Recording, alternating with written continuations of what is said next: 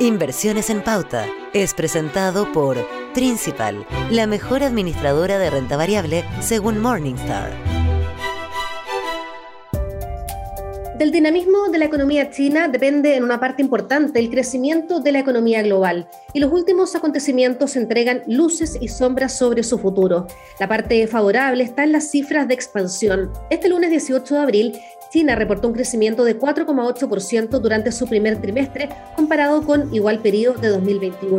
Es una cifra que supone un mayor dinamismo que el cuarto trimestre del año pasado, cuando subió 4% y estuvo por encima de las expectativas de los economistas.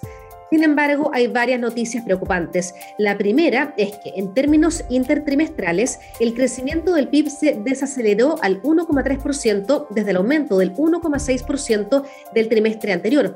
Asimismo, han surgido cada vez más señales de que la economía china ha comenzado a enfriarse rápidamente en abril, en la medida que la variable Omicron, que es altamente contagiosa, ha ido propagándose por decenas de ciudades, llevando a las autoridades a aplicar los bloqueos más duros desde el inicio de la pandemia a comienzos de 2020. El dato más preocupante es el de Shanghai, donde 25 millones de personas han debido permanecer confinadas en sus hogares, impactando las redes logísticas mundiales y afectando la producción manufacturera, de construcción y del sector servicios.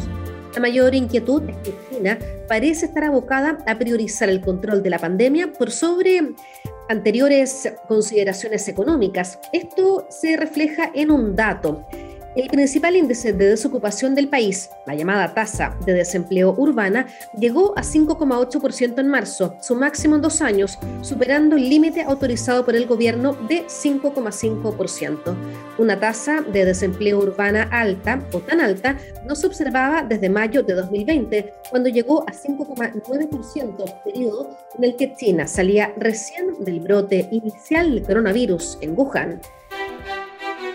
Inversiones en Pauta fue presentado por Principal, la mejor administradora de renta variable según Morningstar.